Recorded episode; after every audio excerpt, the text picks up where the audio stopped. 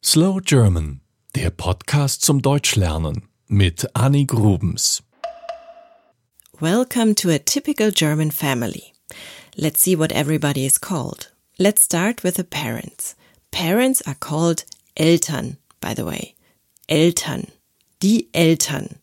Father and mother are very similar to the English words. They are der Vater und die Mutter. Always learn the article with the words. That makes it so much easier later on. Der Vater, die Mutter, die Eltern. Then there is the child, das Kind, das Kind. Very important in almost every family are the grandparents, die Großeltern, die Großeltern. They are der Großvater, and die Großmutter. Der Großvater, die Großmutter. Kids often call them Oma and Opa.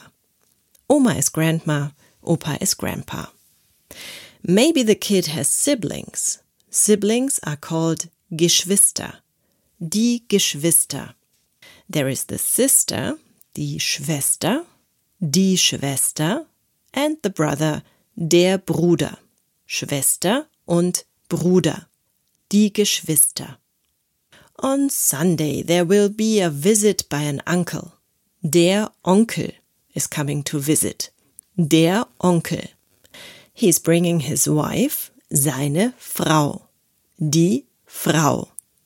Or to be more precise, die Ehefrau.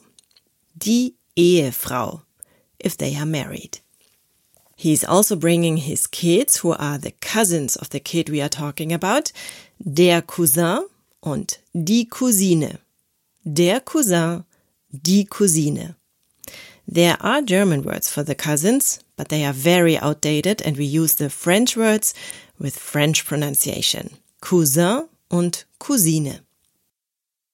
Let's make it a little more complicated. If I have a sister and she is married, then her husband is my Schwager.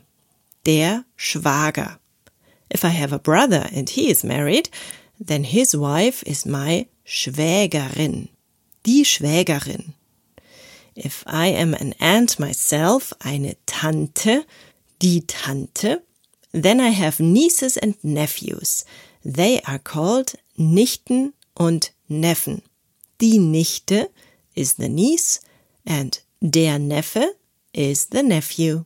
Das war Slow German, der Podcast zum Deutschlernen mit Annie Grubens.